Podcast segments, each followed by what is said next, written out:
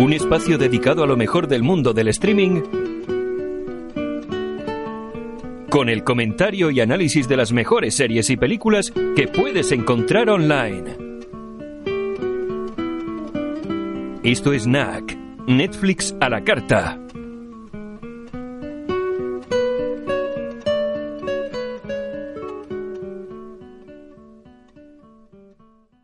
¿Qué tal, Martín? ¿Qué tal, Antonio? ¿Cómo andás? Bien, aquí en casa con otro nuevo programa de NAC, ¿no? El 3x12. Y hoy con una invitada, ¿no? Así es, Antonio, con Florencia. Hola, ¿cómo va? ¿Qué tal, Florencia? ¿Todo bien? ¿Y ustedes? Bien. bien. Estoy contenta. De vacaciones, ¿no? Sí, eh, no para mucho, ma estoy godiendo las vacaciones. Se está gozando de vacaciones hasta el lunes. El lunes ya. sí, yo me tengo que volver a mi rutina Ya de dibujo vuelve. todo el día. Pero está Bueno, bien. mi hija empieza el martes, o sea que aquí tiene un día más. Eh, se pasa el día de Reyes, que domingo, se pasa lunes. Ah, Ah, el bueno, festivo. está bien. Aquí en España sabes que somos muy especiales para las fiestas, ¿no, Martín? Sí.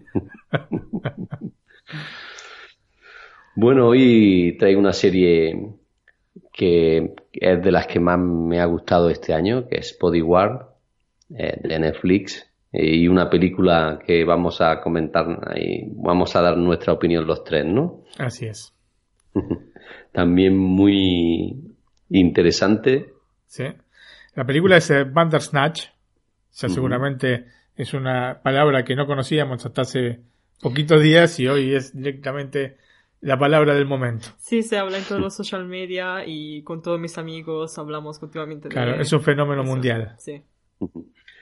Eh, sí, por el concepto de película es muy interesante. ¿Te puedes creer que, no sé si tú la has visto, pero yo sí he hecho esto, este mismo concepto, pero en libros, ¿no? Se decía, aquí en España había libros juegos Ujú. y era similar a, a este tipo de películas, ¿no? Tenía varias opciones y si cogía una, salta a la página 60 y si cogía otra, pues te iba a la 67. Perfecto. Bueno, sí, eh, justamente menciono un libro este, de, Ah, ¿sí? de un autor argentino No que se llama Julio Cortázar, un libro que se llama Rayuela, que digamos es el prototipo de este tipo de contenido. Bueno, entonces lo conocías, ¿no? No es una cosa... No, No, no, yo creo que en este sentido no, no estamos hablando de ningún tipo de novedad, ¿eh? Ujú. Muy bien, pues si quieres empiezo con mi serie. Perfecto. Mm. Pues eh, Bodyguard de 2018, Martín, ¿la has visto o no? No. ¿No te gusta? Sé que no te gusta mucho No, no, este género. no vi tampoco la película, no sé si tendrá algo que ver, pero La película, ay Dios, yo conozco Es el musical. con Kevin Costner. Yo conozco el musical de Bodyguard. Jamás lo vi, lo conozco así de vista, porque creo que una vez cuando íbamos a ir eh, a tipo Piccadilly Circus, había tipo la publicidad de- del musical de este... El Body War. Sí, creo que sí. Bueno, sí, es similar, ¿no? La otra es de espías, creo que lo recordar. ¿Cómo, cómo? O policíaca también, ¿no?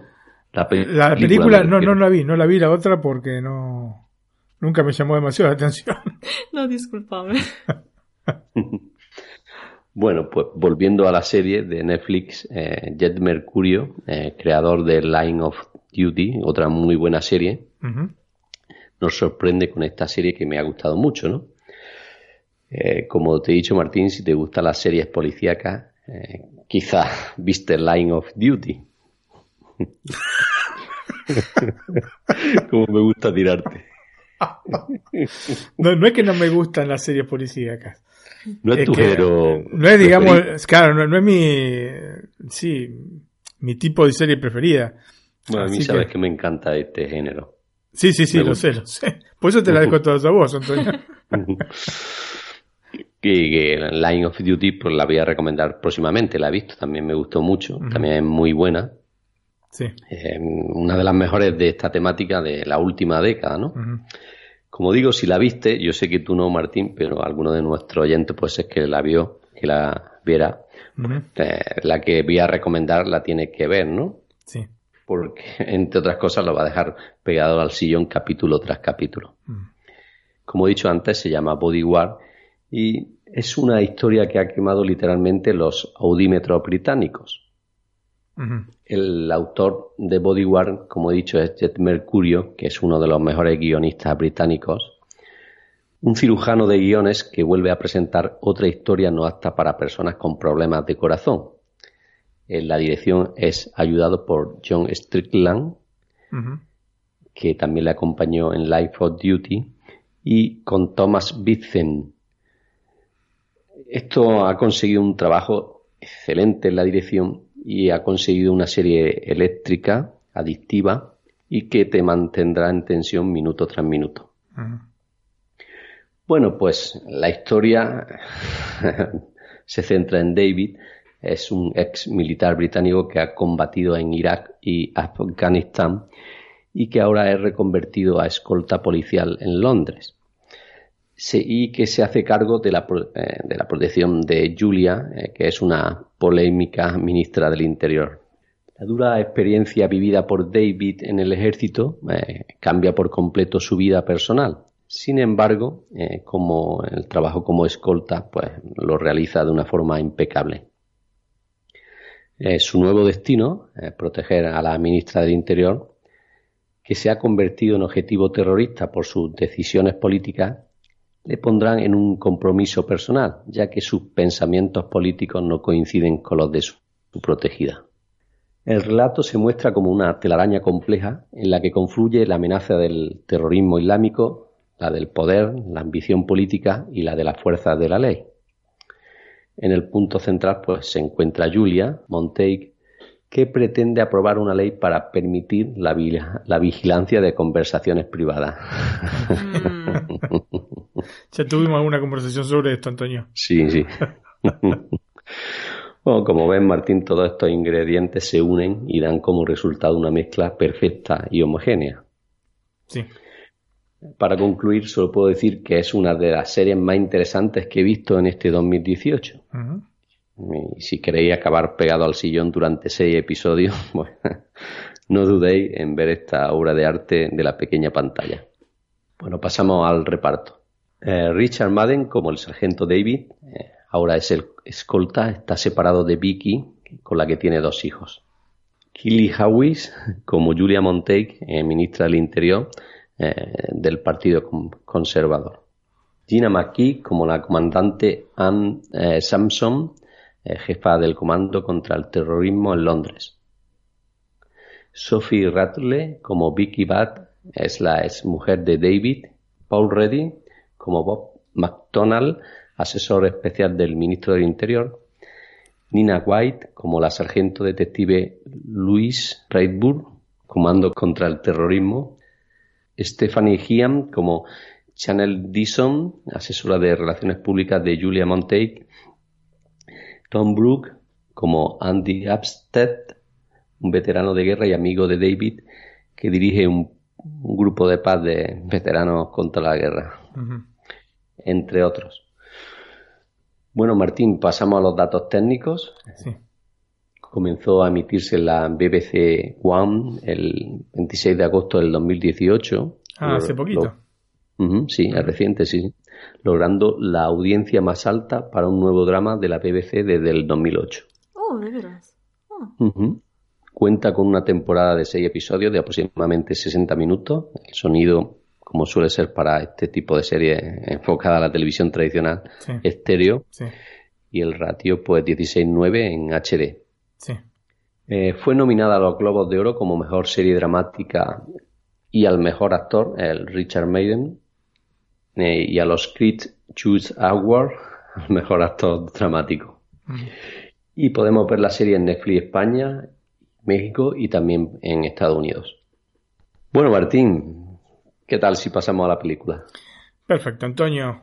Black Mirror, Bandersnatch, este, de este 2018, del pasado 2018. La venden en algunos casos como un capítulo de la serie, pero en realidad es una película por sí, misma. Y si querés escuchamos el tráiler, el tráiler está en inglés, Lamentablemente no hay un tráiler en castellano, aunque sí, por lo menos en italiano eh, hay una versión de, la película, me parece en castellano también. Bueno, no sé cómo es que la viste, Antonio, si la viste subtitulada o... No, no, en castellano está mm. perfecto. Bueno, lástima que no han hecho también el tráiler si poníamos sí, me pregunto por qué. en castellano, pero bueno, aquí lo tenemos. Lo escuchamos, Martín. vivid dreams, like thinking weird things. What sorts of things? We're gonna be a hit factory, like Motown, but for computer games. You heard it here first. I understand. It's an adventure game based on the book. Jerome F. Davies was a genius. See that bloke who went cuckoo and cut his wife's head off? When it's a concept piece, a bit of madness is what you need.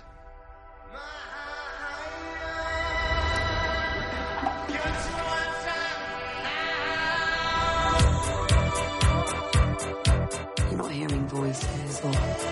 No voices, but there is something. Bandersnatch was the final straw.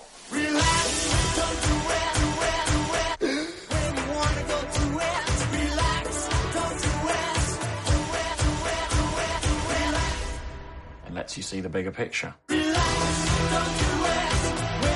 Stefan, you're worrying me. Leave Stefan out of this. Stefan. Your fate has been dictated. You're not in control.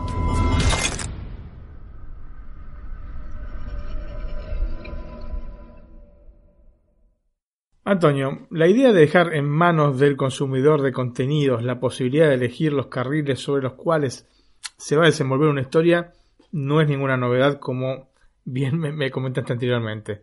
Lo hemos visto en literatura, como por ejemplo en esta fantástica novela Rayuela que te comenté, escrita por Julio Cortázar y publicada en el año 63.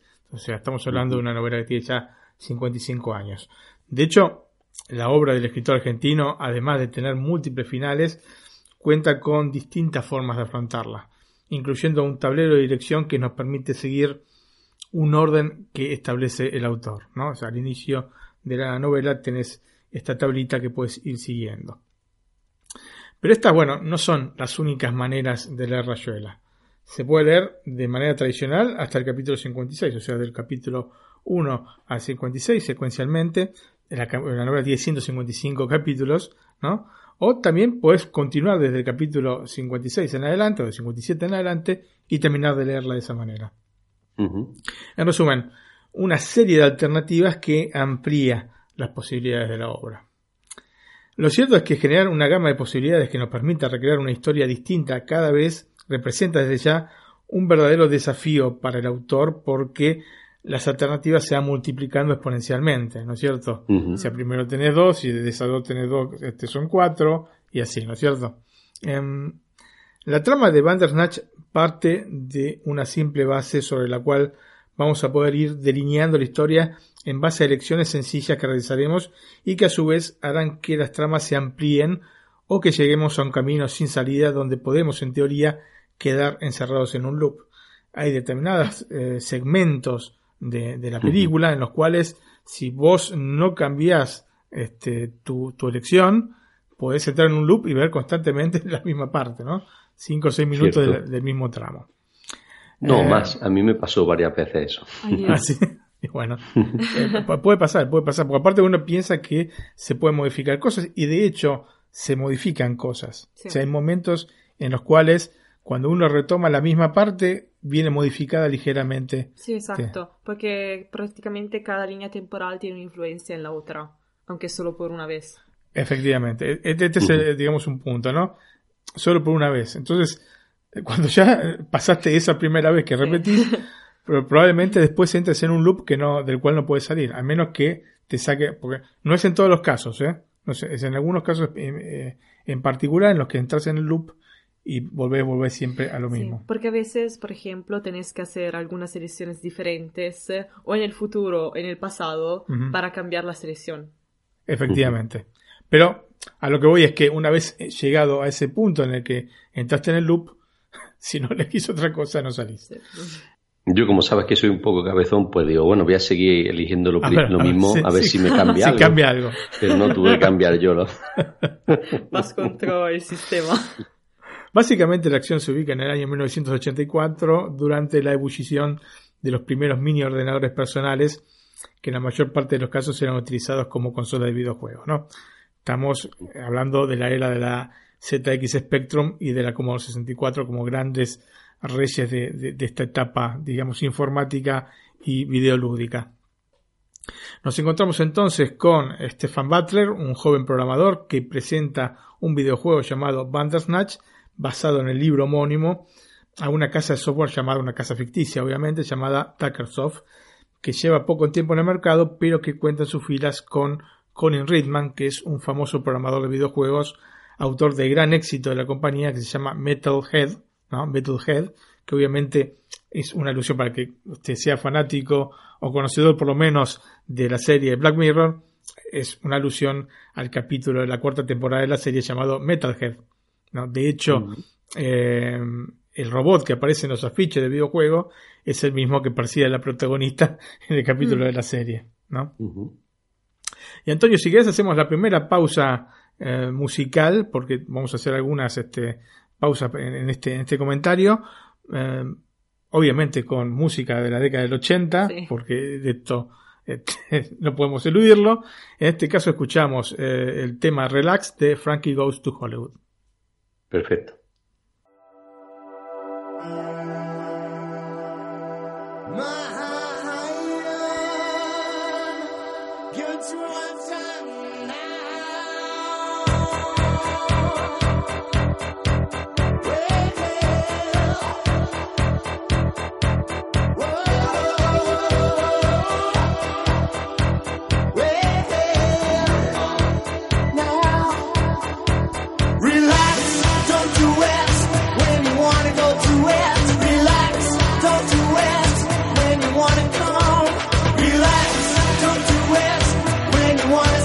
anywhere.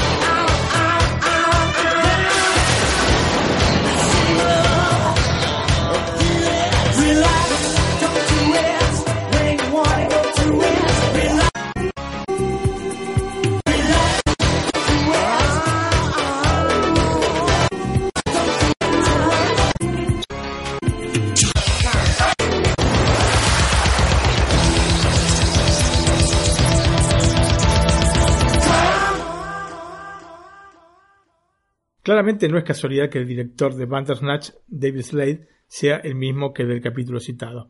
Aunque también a la película es posible vincularla con otro episodio de, de Black Mirror, en este caso de la tercera temporada que se llama Playtest o Partida, donde vamos a encontrarnos con una historia relacionada con videojuegos y que contiene varios finales que se van, en este caso, superponiendo unos a otros, ¿no? Tenés un final, después tenés otro final, después tenés un tercer final, ¿no es cierto? De, de este capítulo que es muy interesante como concepto y seguramente está en línea con este film interactivo. Lógicamente, no han utilizado el recurso ¿no? de la interactividad y de que uno pueda ir este, eligiendo este, determin- en determinados puntos, en determinados nudos de la trama, eligiendo el camino a seguir. Por otra parte, comentamos para que no esté, esté, digamos, empapado en lo que es este Bandersnatch, que mm, antes de comenzar a ver la película, Netflix te explica un poco, es muy sencilla la cosa, ¿no? Tenés que elegir eh, una de las dos opciones que te dan, Sí. ¿no es cierto? Cuando es que te dan dos Ujú. opciones, cuando Sí, no sí. te dan una sola, y en base a la a la elección que hagas, sin que se pare la película, porque te dan aparte 10 segundos. Sí, un límite de tiempo. Te, sí, te, te- te permiten, digamos, en 10 segundos elegir el camino que quieres elegir. Digo, y si no eliges, coge una opción sola por ti, ¿no? Efectivamente, eh, eh, elige una opción. Sí, si no me equivoco, los mismos autores dijeron que teóricamente se puede jugar el juego, o sea, se puede ver la película sin tocar nada y hay una, una, una historia preimpostada. Ujú. Pero eh, no sé exactamente cuál sea porque eh, con mi padre fue muy divertido, tipo, cada vez elegir eh, cada singular opción. Claro. La única quizás diferencia que hay, o el único momento en que hay una elección distinta, es cuando te pide que pongas el número de teléfono Sí. de la doctora en una de las este, distintas ramas que tiene la película en sí, ¿no es cierto? sí, exacto. Eh, Que lo curioso es que yo lo puse mal y me dijo que no existía. Sí, también nos pasó lo mismo a nosotros porque, bueno, prácticamente eh, había empezado a poner un número y después dijeron otro y no podía cancelar, así que me, me puse nerviosa. eh, de hecho, me vi toda la película nuevamente para Solo para poder ver poner el número. Porque el número te lo dice, no es que te lo tengas que acordar de memoria. Sí, sí. en el momento te lo va diciendo. Nada Pero al más. momento, tipo... No, no, viste, no ser ansioso y no ponerlo antes de tiempo. Sí, es que yo soy muy ansiosa también cuando, por ejemplo, juego algunos eh, videojuegos interactivos. Así que yo soy muy tensa. Así que cuando vimos la película me parecía de estar jugando uno de estos videojuegos eh, y me puse en modalidad videojuego, ¿no? Pero, eh, pero una cosa interesante de esta, del el episodio del cual hablaste, eh, Sí. que cada final prácticamente pasa uno después de otro. Sí. Me recuerda a un videojuego de RPG Maker, ¿no? Sí. Que se llama Wadanohara and the Great Blue Sea. eh, en el cual prácticamente eh, en el final eh, vos te da prácticamente en el final ves todas los diferentes finales desde el más bueno al más malo y Ujú. no puedes eh, evitarlos Sí. así que antes te ponen el más malo el menos malo el bueno etcétera y te siempre hace volver a la misma checkpoint Sí. y cada vez que ves uno de estos finales te desbloquea el siguiente así que me recuerda mucho esto Sí, porque ahí, aparte con el tema de la película, hay una relación bastante interesante con respecto a los videojuegos, ¿no es cierto? Sí sí por eso estoy acá Porque, bueno, hay dos maneras de afrontar eh, la película esta. Como, digamos, si fuese un videojuego, como si fuese una película por sí misma. Em, pero después vamos a andar un poquito Sí. más en este tema. Por otra parte, sabes que también el, el guion de la película em, está escrito por el creador de Black Mirror, Charlie Brooker, que además es este, el guionista de casi todos los capítulos Mm. de, de la serie. Así que bueno, en ese sentido podemos afirmar que es un producto Black Mirror, aunque también esto vamos a hablar más adelante, tiene algunas características que me hacen separarlo un poco del resto del material Black Mirror. Em, volviendo a la trama, Antonio, em, el videojuego que presenta Stefan, eh, te, te acuerdas que te dije que lo estaba presentando entonces en esta casa de videojuegos que se llama Tuckersoft. Este videojuego es una aventura gráfica en la cual el jugador no tiene la necesidad de utilizar el teclado porque se proponen alternativas que según la elección, ¿no es cierto?, de cada uno, van cambiando la historia. O sea que el juego es igual a, a este, al concepto de la película, película, ¿no?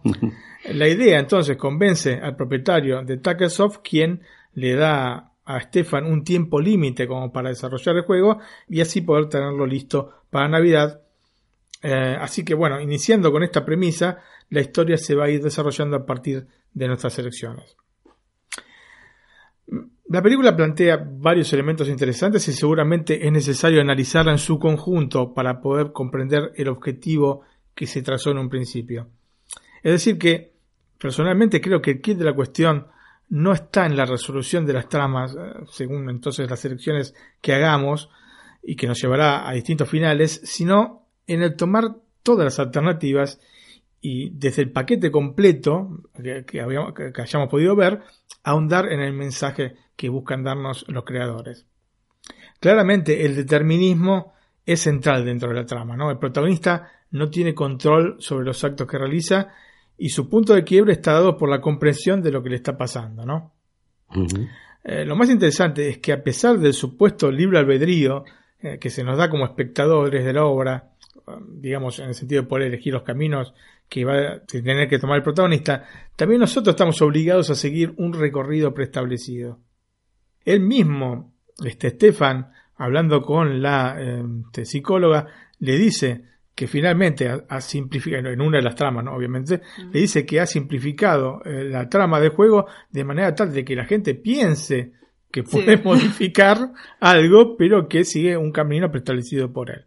Y esto es un poco lo que también están haciendo con nosotros, ¿no es Sí, cierto? sí, prácticamente nos dieron la llave para entender todo el- este, esta película. Digamos que eh, uno, efectivamente, uno sí tiene elecciones para hacer, pero en realidad estás encerrado en lo que ellos mismos Sí, quieren que, sí, que sí, hagan, ¿no es cierto? exacto. ¿No es cierto? Eh, evidentemente lo que se busca es establecer que este mismo libre albedrío es simplemente una ilusión y que no somos nosotros, ni el protagonista, tampoco de la película, quienes determinan qué es lo que va a suceder. Y justamente el descubrir que nosotros somos los verdaderos protagonistas de un juego cuyo final está predeterminado, más allá de estas cinco variantes que propone Bandersnatch, es el elemento diferenciador de la propuesta de Black Mirror y Netflix, ¿no? Porque son, en realidad, son cinco finales completos, pero los mismos autores dicen que hay 12 finales, o inclusive más finales, ¿no es cierto? Sí, porque ah, el final, por ejemplo, eh, como decía, aunque eh, un final, por ejemplo, en el cual alguno muere, todos mueren, o por ejemplo el protagonista va en la prisión, prisión Sí. eh, cambia pero el modo en el cual llega ahí. Esa es la cosa. Y esta, el cómo llega ahí es lo que podemos decidir nosotros. Sí, efectivamente, como si hubiese cinco grandes finales y después te- Sí, variantes tipo sobre... mini eh, diferencias. Claro, efectivamente. Exacto. Cosa que yo creo que es muy interesante. Porque aparte parten de este concepto, parten del concepto de que hay dos tipos de final, ¿no es cierto? Sí. Un final en el cual se puede volver de nuevo al inicio, Ujú. ¿no Sí. es cierto? Y continuar con la historia, y un final en el que termina la historia. Hay dos corrientes, ¿no es cierto? Sí. Yo, particularmente, como sabe Florencia, Sí.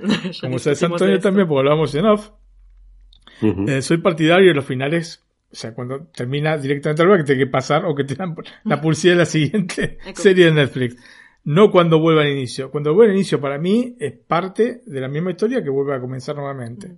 Sí, yo no creo esto porque, en mi opinión, eh, cuando, eh, por ejemplo, te llegas a uno de estos, como decir, finales, ¿no? Sí. No es que vas, adelante con la trama, se termina ahí la trama. Así que, en mi opinión, se puede considerar como final porque no puedes cambiar en ese momento la vida de, Stefan.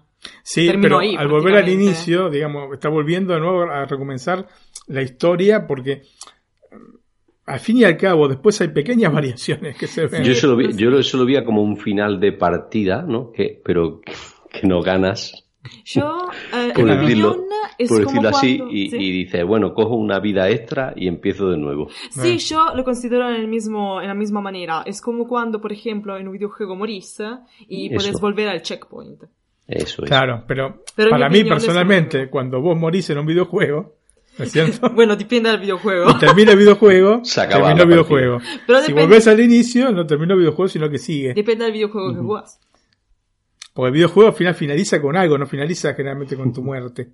Tu muerte, digamos, te vuelve al punto de origen o al punto del checkpoint, ¿no es cierto? Sí. Pero no es que, eh, digamos, el final del juego por sí, ni el final pensado para el juego. No, Bueno. obviamente no en todos los juegos. Sí, sí. Bueno, Digamos por que eso es ejemplo- que nos dan una vida extra, ¿no? Ah. Sí, en mi opinión es como, por ejemplo, cuando...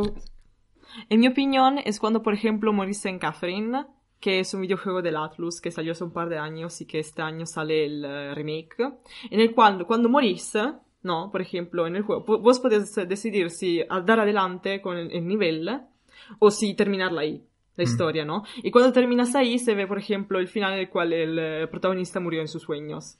Bueno, yo lo veo, yo lo veo como, como eh, el game over, ¿no? Se acaba la partida, pero tiene una vida extra, ¿no? Que puede cambiar el final, ¿no? Yo lo veo en ese sentido. Cuando lo vi así me llamó mucho la atención eso y digo, y, y esa fue una de las veces que yo hice un bu- un bucle así por tres o cuatro veces y bueno, voy a seguir haciendo lo mismo a ver si eh, la película cambia Sí. o sigue y no cambió. Y al final tuve que coger yo otra cosa porque seguía igual siempre. Bueno, Antonio, la cuestión es que a través de la metáfora que representa la historia de Stefan, se plantea la idea de que no estamos controlando nuestras vidas, en definitiva, ¿no? Todo de alguna forma está preestablecido y somos simplemente marionetas de un teatro universal que creen tener control de lo que están haciendo, pero en realidad están siendo controladas. Vista en perspectiva, la trama se plantea como si se tratase de círculos concéntricos, ¿no?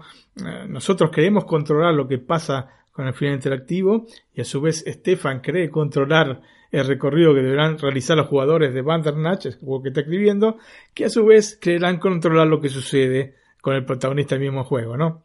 Lo cierto es que los círculos son infinitos, tanto hacia adentro como hacia afuera, lo que nos sitúa efectivamente en el laberinto del Pac-Man, que en forma de metáfora y de manera yo creo que brillante le describe Colin a Stefan en un determinado punto de la historia, Sí, ¿no es cierto? Es uno de los eh, puntos más brillantes para mí, la descripción del Pac-Man, de la sociedad, ¿no es cierto? Y de, digamos, eh, la inexorable eh, eh, previsión de, de los hechos que te van a suceder, comparados con el Pac-Man, me pareció espectacular. Claramente, este determinismo es una búsqueda que en general tenemos los seres humanos para, de alguna manera, exonerar los errores que vamos cometiendo a lo largo de nuestra vida, ¿no es cierto? Esto tenía que pasar, tenía que ser. Pasó y tenía que ser, ¿no es cierto? Algo que, digamos, eh, está fuera de nuestro control, ¿no? Estefan tiene un trauma severo porque se cree responsable de la muerte de su madre, porque la madre tenía que tomar un tren anterior al que tomó y porque él se quedó buscando, pero que era un niño, ¿no es cierto? Sí, sí, sí. Buscando un conejo, tomó el tren sucesivo y bueno, descarriló y murió. ¿no? Así que bueno, la solución determinista en, en la cual el acontecimiento está más allá de sus posibilidades es una vía de escape eh, para su conflicto personal y es por eso que la aferra realmente Stefan. Mm. Eh, y bueno, Antonio, hacemos otra pausa este, musical, obviamente con música de la década del 80, en este caso Hold Me Now de Thompson Twins. Perfecto, lo escuchamos.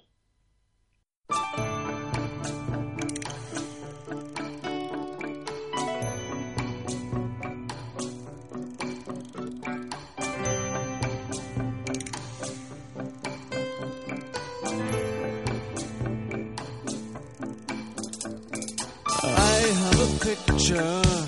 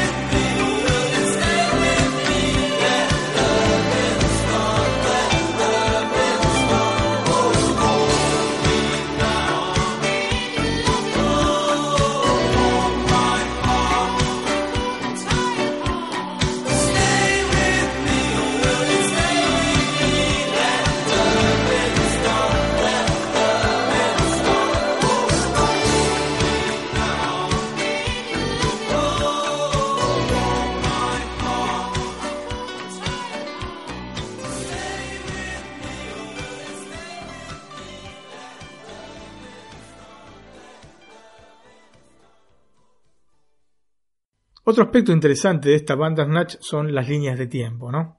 Sí, Es exacto. una cosa que está fantástica. Mm. Me encanta la película con líneas temporales. Tenemos una cantidad infinita de posibilidades que se establecen de manera paralela, ¿no? Justamente como si todo se tratase del mismo juego que nos plantea Netflix, en el cual hay nudos desde los que se van estableciendo distintas historias y a los que podemos volver, o nos obligan a hacerlo en determinados momentos, para cambiar nuestra elección y explorar las posibilidades. Una de las cosas que sinceramente no me gustó de, de la película son esos momentos en los cuales tenés una sola opción y te que volver atrás solamente tomando esa opción. ¿No es cierto? Sí, en mi opinión eh, no es tan malo como elección, porque, por ejemplo, cuando vos haces una, cierto, una cierta cosa en el futuro y después vuelves atrás, en la mayoría de los casos, después esa única opción se vuelve en dos opciones. Por ejemplo, Sí. cuando hay la parte donde puedes eh, tomar el conejo desde el... Puedes sacar el conejo en la cámara de Sí. Stefan, puedes decidir si decir, no, no vengo con vos, mamá. Sí. Pero cuando, y te da solo esa opción la primera jugada. Ma en la segunda jugada puedes decir, no, no voy con vos, mamá, y se muere sola. Sí. Oppure sí voy con vos porque encontraste el conejo, ma en cualquier caso morís. Claro, Aunque esto es un poco irónico. Sí, en mi opinión. De todas maneras, pienso que tiene que haber siempre más de una opción Mm. para dejarte justamente el libre albedrío de elegir vos que lo que querés, ¿no es cierto? Yo creo que ahí está un poco el, el tema central de, eh, de la película, que bueno, lógicamente es la base que te quieren este, Sí. dar a entender, ¿no es cierto? Es que vos no tenés esta este, libertad de acción. es todo- Lógicamente es un poco frustrante en el sentido de que vos querés tener esa elección y no podés. Pero como concepto general, como digo, que se tiene que tomar toda la obra, está bien. Como concepto particular me hubiese gustado igualmente tener la Sí. opción, aunque fuese... Siempre estamos hablando de momentos en los cuales llegás a un, este, un laberinto sin salida, ¿no es cierto? A un, Sí, es un, a un eh, callejón sin salida, mejor dicho, en el cual tenés que volver eh, efectivamente hacia atrás. Pero bueno, En mi opinión, tipo, creo que lo dicen también en el mismo film, es como cuando tienes una cerradura y tienes que encontrar la llave justa. Sí. Porque además hay, había también tipo un libro que estaba utilizando Stefan como referencia para hacer videojuego con diferentes finales, Ujú. en el cual había toda esta cerradura con la llave, todo este Sí. simbolismo. Sí. Así que mm, creo que sea como una manera de mm, estimular el, eh, el que está viendo el film a tratar de encontrar la llave que está bloqueando esta cerradura. Sí, sí. en mi opinión. Ujú, Sí. Pues otra opción de verlo, sí. A mí, Sí, como dice Martín, hay algunas veces que me resultaba molesto el tener que hacer siempre lo mismo y que no me dieran otra opción, ¿no? Digo yo, pues vamos a ver, Mm. si yo quiero hacer otra cosa, ¿por qué tengo que hacer esto, no? Pero bueno, mm, Pero claro, quizás quizás que eh, han pretendido hacerlo así para que nos sintamos un poco frustrados, ¿no? Y veamos que no siempre hacemos lo que queremos, ¿no? Claro, es el concepto general que tiene toda la película, el concepto determinista, el concepto de que no somos nosotros a, a decidir qué es lo que este, vamos a hacer en nuestra vida. Sí, quizás también... Tenemos unas elecciones que son en realidad falsas porque está todo determinado. Cuando vos no seguís el camino exacto, preciso, Sí. eh, vuelve para atrás la historia. Sí, quizás es también una manera del- de los creadores de la serie en hacernos sentir la misma frustra- frustración que siente Stefan. Mm. Cuando, por ejemplo, hay una parte en la cual eh, eh, puedes decidir si comerte las uñas o tirarte las orejas Sí. y Stefan se resiste. Sí. Y eso un poquito Sí. te frustra. Sí, Porque también él se siente frustrado cuando nosotros lo constringimos a hacer eh, ciertas opciones cuando no quiere. Claro, Por ejemplo, en la primera parte en la cual, eh, tipo, vos podés decir, decir, sí, quiero hacer el juego con ustedes y no, no quiero hacer el juego con ustedes. Cuando decís no, también él está confundido.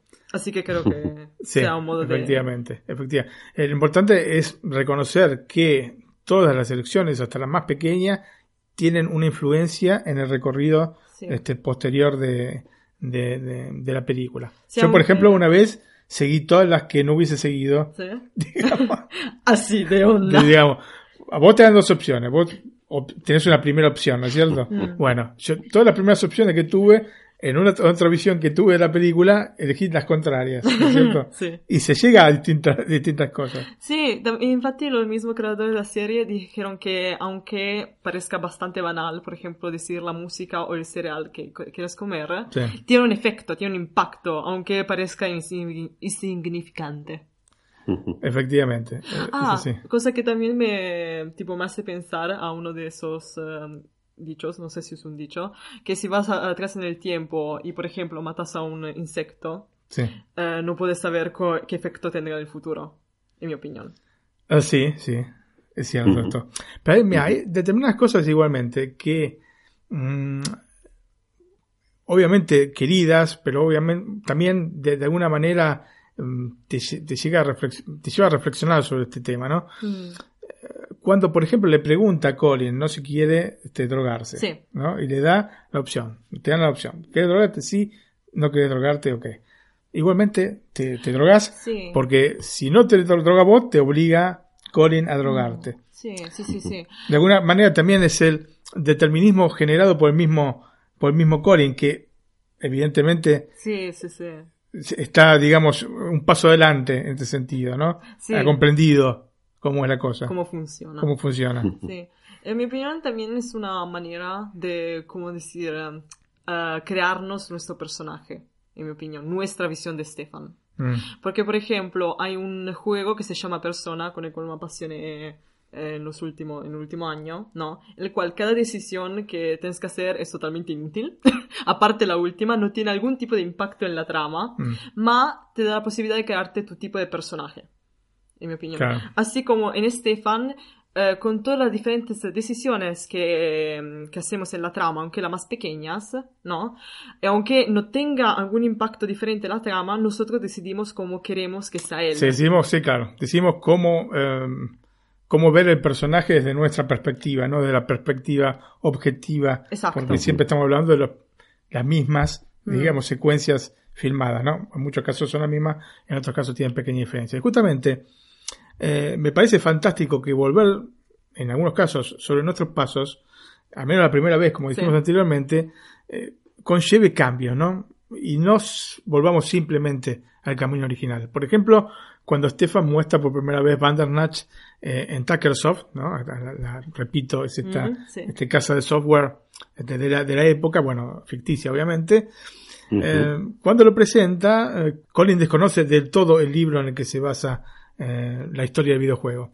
Sin embargo, cuando volvemos a ese punto, no solamente ha leído el libro, sino que ha profundizado y bastante sobre esta trágica historia que lo rodea e inclusive le da o le hace llegar a Stefan un video sobre el tema eh, eh, sobre este tema, no sobre el tema de Bandersnatch, que termina haciéndole abrir los ojos Mm. al mismo Stefan, ¿no es cierto? Sí, exacto. Y- Este tipo de cosas me parecen eh, geniales. Sí, sí.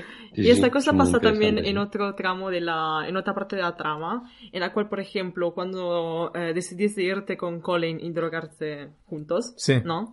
Eh, puedes decidir si vos quieres tirarte desde el, eh, Sí. el, eh, balcón o si quieres que se tire Colin. Sí. Y noté que si decidís que se tire Colin, después eh, hay, es muy difícil que ah, apa- apaya de nuevo en la trama. Aparezca. Que aparezca de nuevo en la trama. Sí.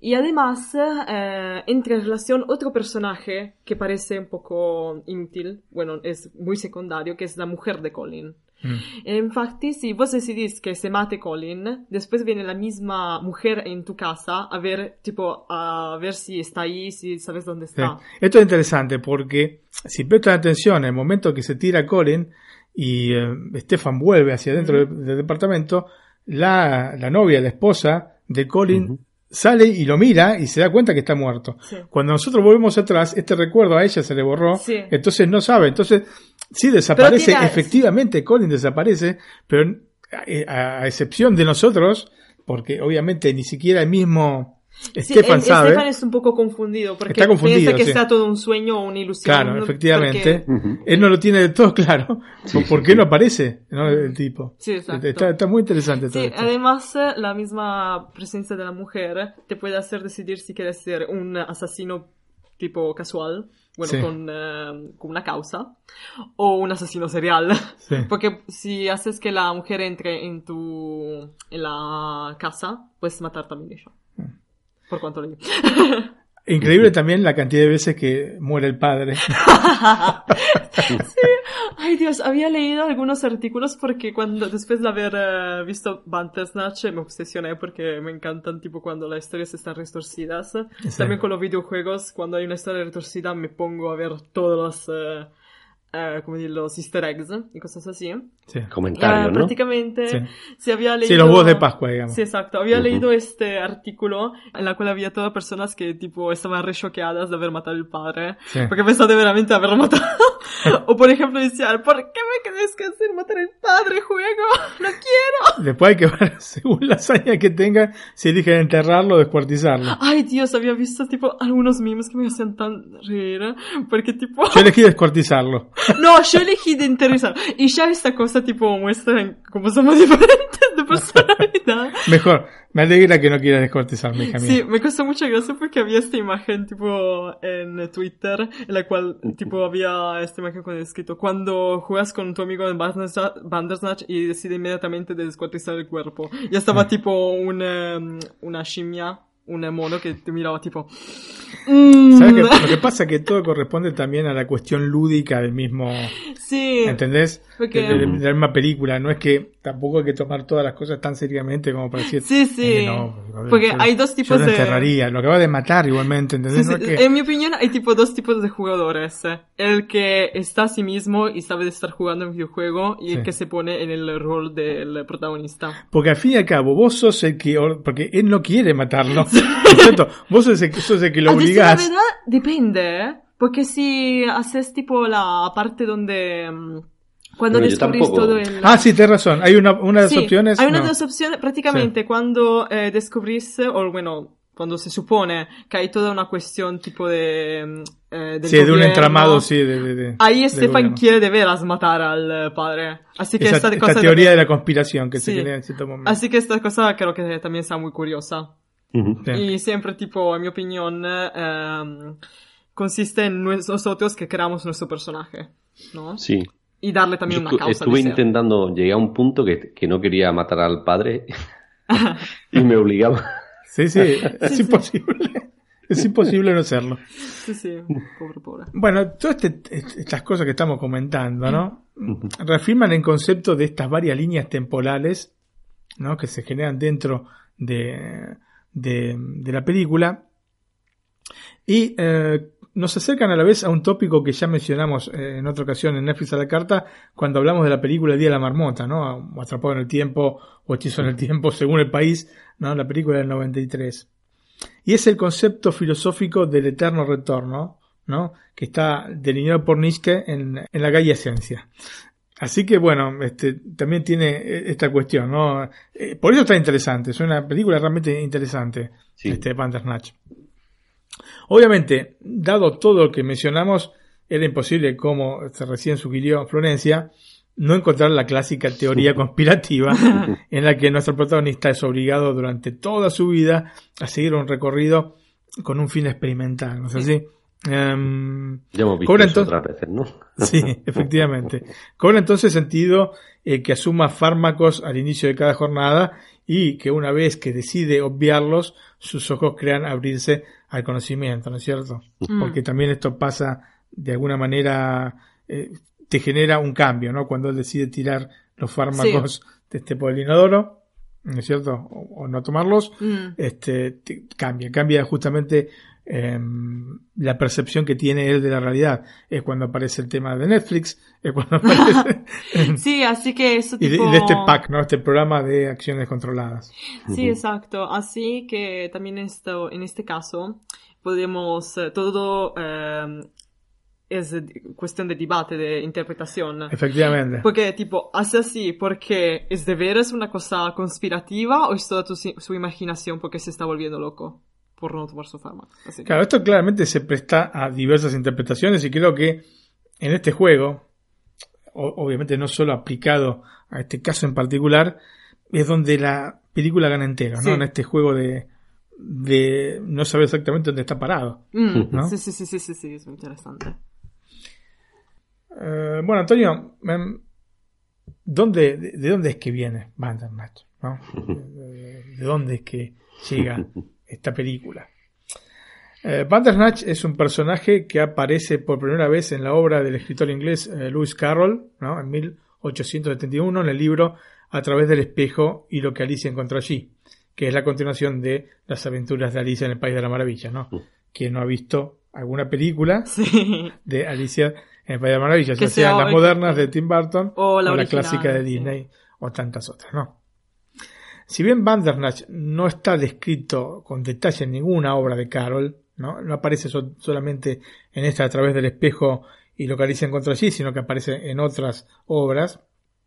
Eh, se lo describe como feroz y extraordinariamente veloz, ¿no? Estas son las de la descripción somera que hay. En algún caso se, se lo escribe un poquito más, pero no es una descripción demasiado detallada. La imagen del personaje que podemos ver en Black Mirror deriva de la ilustración realizada por Peter Newell y que vemos tanto en los dibujos que realiza Jerome Davis, que en- dentro de la película es el autor del libro del que parte Stefan, un libro también auto- absolutamente inexistente Sí, sí. en la realidad, ¿no? Eh, como también aparece ¿no? esta figura en la transposición al juego de 8 bits que realiza el mismo Stefan y en su versión tridimensional en la misma película, ¿no? De alguna manera es un elemento constante, ¿no? Este Bandernatch dentro de la misma este Bandernatch. Sí, tanto que, por ejemplo, cuando haces una lesión bastante mala, aparece como Sí. para, como decir, eh, em, darte una punición. Sí, bueno, como para darte un castigo, ¿no? Sí, Punición, exacto. castigo. Em, pero más allá entonces de este personaje hay varios puntos de contacto entre el libro de Carroll y la película interactiva. El mismo Colin le señala a Stefan que el espejo es el portal para ingresar a otras líneas del tiempo. Mm. ¿No es cierto? Sí, sí. Así que bueno, estamos acá con paralelismos evidentes con la obra de Lewis Carroll. Y la misma Alicia, dentro de el cuento, eh, o del libro mejor dicho, viaja en un tren que descarrila, lo, lo que le pasa a la madre de, De Stefan. Stefan, sí. Así que, como vemos, hay puntos en contacto. Eh, Pero bueno, también tenemos la historia del videojuego fallido, ¿no es cierto? Mm. Esta es una historia mm, que ahora, bueno, conocemos todos. Yo la conocía desde antes, la historia, aunque no me acordaba el título del juego, eh, digamos, es mm, un Vox Populi dentro, digamos, de los De amantes comunidad. de los juegos de 8 bits de la época, ¿no? Eh, el título se desprende eh, de un videojuego del mismo nombre desarrollado en el año 84 por Imagine Software, una empresa que nacida en Liverpool en el año 1982 que producía videojuegos para ZX Spectrum, para la VIC 20, ¿no? Eh, de, de Commodore y lógicamente para la mítica Commodore 64. La VIC 20 no es nada más ni nada menos que eh, la predecesora de la Commodore 64. Tanto es así que inclusive la carcasa es muy similar a la de la Commodore 64. Una de las particularidades de esta casa de software fue el gran cuidado que le daba al producto desde el aspecto del marketing y de la publicidad, haciendo hincapié en el packaging y en el arte gráfico de sus productos. Em, sabemos que, aparte, mucho del, del arte gráfico de los juegos de la época no tenía nada que ver con lo que después era el juego en sí, porque lógicamente tenías unas limitaciones bastante importantes a nivel de gráficos, especialmente eh, con Spectrum, pero bueno, también con la Commodore, o sea, comparándolo con los juegos actuales, se- se nada que ve ver. un tiro, ¿entendés? Sinceramente, ¿cierto? Pero bueno, era lo que teníamos en la época y nos la pasamos bastante bien, ¿no es así, Antonio? Bueno, tampoco había tanta resolución en las televisiones, ¿no? Tampoco había tanta resolución en las televisiones, pero bueno. Bueno, pero te hacía, ¿cómo decir? Te ilusionaba. Sí, sí. Y bueno, eso es había el juego, el juego que, me- que se me ha olvidado ahora que me pusiste eh, ayer, Martín. El Ghost and de- Goblins. En el que se tiraba las lanzas. Sí. Pues ese, cuando salió, yo recuerdo que decía, me ponía las manos en la cabeza con los gráficos que tenía, ¿eh? Sí, sí. Bueno, eh, mira, a- era un juego que aparte yo jugaba en las máquinas arcade. Nosotros Sí. íbamos, hija mía, recreativos. íbamos, sí, a las casas de videojuegos, casas de videojuegos. Especialmente en Buenos Aires, por ejemplo, cuando yo era chico no había. Era cuando nos íbamos a vacaciones que en, este, en la costa atlántica había lugares. Pero En mi después pueblo pusieron en sí, Buenos ¿eh? Aires. Y este, te ibas ahí, pasas horas. Era parte de las vacaciones ir a ir ahí a jugar, ¿no es cierto? Sí, Sí, sí. Hombre, En, mi, Este- en mi pueblo costaba una partida, por aquel entonces me parece que era 25 pesetas. Bueno, Como yo no. sí. 15 céntimos o sí. Claro, yo no puedo recordar porque con todas las devaluaciones que ha habido en Argentina, cambio de moneda, etcétera, no te sabría decir exactamente qué es lo que me costaba. Era una ficha. Ahora, la ficha lo que valía no te puedo. Me imagino Sí. que alrededor de un euro o 50 Sí, centavos de en euro. Italia, porque aquí hay algunos, pero son muy pequeños, casi inútiles. eh, cuesta tipo una ficha es un euro siempre. Claro, ahora está mucho más eh, acotada la cosa, pero en, en esa época era, era un mundo. Aparte, había mucha diferencia entre el juego de la este, sala de videojuegos con el juego de la, la computadora. Sí, imagino. Inclusive de las consolas, ¿no es cierto? No, no estaban al mismo nivel. No Mm. estaban al mismo nivel. Em, bueno, volviendo entonces a la historia de este juego, em, la empresa esta, ¿no es cierto? Imagine Software debió bajar la presidencia en el año 1984 y en sus pocos años de actividad se dedicó a los llamados Mega Games. ¿Qué eran estos Mega Games? Eran juegos eh, de simulación de gran escala que dentro de su estructura podían contener determinados elementos de juegos de rol, juegos de guerra, juegos de mesa. Um, en total fueron seis juegos pensados por la compañía para superar los confines de hardware de la época que limitaban el desarrollo de videojuegos. Entonces, ¿qué, qué es lo que hacían? Eh, vendían em, los juegos con accesorios, ¿no? Mm. Con un dongle, Sí. con un este, una, este, un cartucho como para poder ampliar la memoria y poder meter más este o o no sé si la memoria gráfica o la memoria misma mm, de, de la- del ordenador como para poder tener un juego este más importante, ¿no es cierto?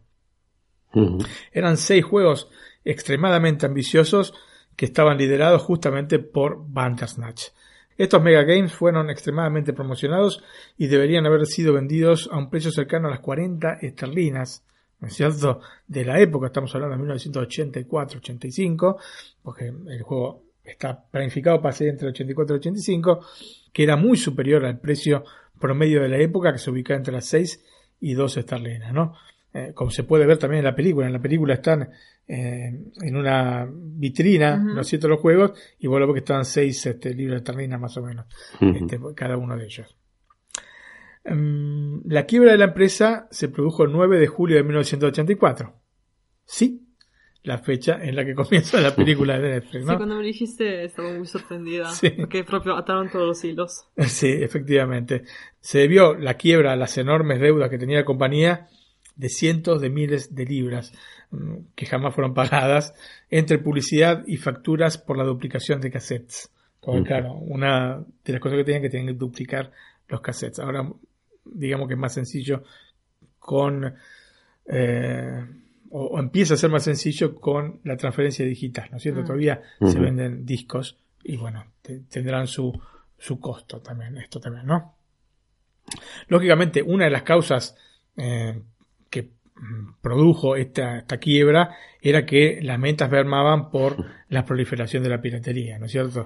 Era muy sencillo, como hablamos en off, era muy sencillo copiarte un cassette de, de videojuego. Cogía un cassette de 60 minutos y metía. Y metía lo- la cantidad de juegos. Eh, yo me acuerdo que, que mi papá venía a casa con los cassettes para Commodore con 40 juegos, capaz que traía 2, 3 cassettes, ¿no es cierto? Y, y una lista. Entonces, lo primero que hacías era ver todos los juegos, ¿no? Que te aparecían, ¿no es cierto? Que cargaban, ta- tardaban en cargar aparte 3 minutos, 4 minutos. Había juegos que tardaban 15 minutos, ¿no es cierto? En cargar. Los Y había de- juegos que no cargaban. y videojuegos que no cargaban, o que te cargaba y al final había algo que no funcionaba y no podía ver el videojuego, entonces te frustrabas, ¿no es cierto? Según lo- el tiempo que tardaba en cargarse, nosotros teníamos la idea, ¿no es cierto? Este es bueno, si tardaba mucho, bueno, este, este debe ser bueno, ¿no es cierto? Después era una porquería y decía, Dios santo. Porque claro, de los 40 Minutos juegos, perdidos. claro, de los 40 juegos que te llegaban, había 37 que eran malos y 3 buenos, ¿cierto? o poner 35 malos, 2 regulares y 3 buenos. Así que bueno, así era un poco la época. Y, y lo mejor de todo es que había uno en el minuto 5, otro en el 36 Claro, tenía que avanzar. y otro eh, cas- casi al final. Y eh, tenías el tema de que si mm, estaba grabado un distinto volumen que, que tenías seteado en tu dataset, se llaman datasets, ¿no? Los, este, pues bueno, después salieron las unidades de, de disquetes, ¿no es cierto? Para, para, pero eran bastante caras, eran más caras que, o tanto cara como la computadora. Entonces, este, mm, según el volumen que tenía, se, se- se cargaba o no se cargaba. Vos ya veías que no eran las líneas, aparecían todas las líneas horizontales en la pantalla, distintos colores y se movía. ¿no? Y el ruido, el ruido del modem, ¿no? Bueno, este, si vos ya veías que no era uniforme, ya sabía que tenía que volver atrás, regular el cabezal y ver si le acertaba justo con el este. No, le decía un poquito más agudo, ah, vamos a ponerlo un poquito más agudo, ¿ves? ¿Qué año, eh, Martín? Eh, sí, efectivamente, Antonio, ¿cómo añoro sus años? Sí, sí.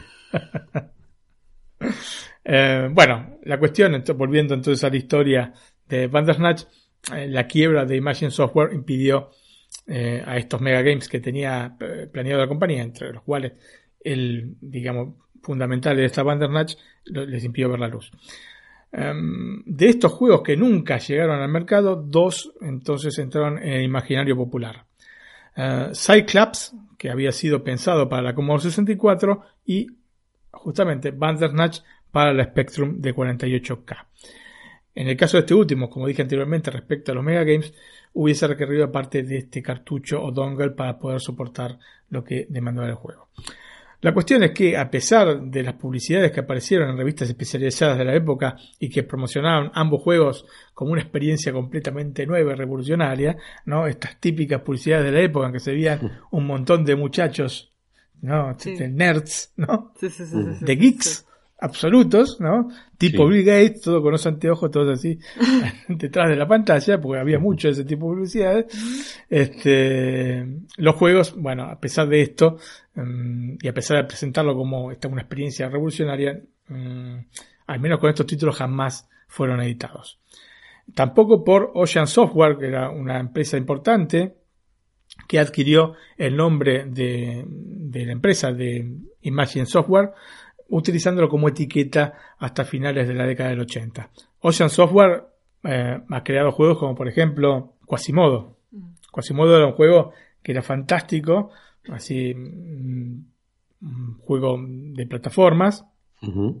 ¿no es cierto? Que inclusive sacaron una segunda versión, a mí me encantaba el juego Quasimodo. No sé si vos Antonio lo jugaste porque había también una versión para, para Spectrum. Estoy pensando, pero no recuerdo por el nombre. Bueno, después te, eh, te pido que lo busques por YouTube, seguramente te vas a acordar. Seguramente lo vas a Sí, seguramente he jugado Uno de esos como- juegos muy populares. La cuestión es que, bueno, la brutal bancarrota de la compañía se ve reflejada en el documental de la BBC llamado Commercial Breaks, realizado eh, en esa época, en la década del 80, en el año 84, y eh, que podemos encontrar en YouTube, aunque sin subtítulos. Este, se encuentra, la calidad es bastante mediocre. ¿no es cierto? Se lo puede ver con subtítulos en inglés. Y justamente te hacen un paralelo entre eh, Ocean Software, que estaban creando en ese momento eh, Quasimodo, la segunda parte de Quasimodo, y Imagine Software, que este, directamente estaban en la luna de Valencia y terminaron este, quebrando ¿no? la compañía. De hecho, habían gastado este, o querían este, pedir un préstamo de 2 millones de libras esterlinas para poder continuar con la empresa, pero de la noche a la mañana se encontraron con la bancarrota y bueno, te- terminaron deshaciendo todo lo que habían construido. Hacemos, Antonio, una nueva pausa y escuchamos New Life de Depeche Mode. Perfecto.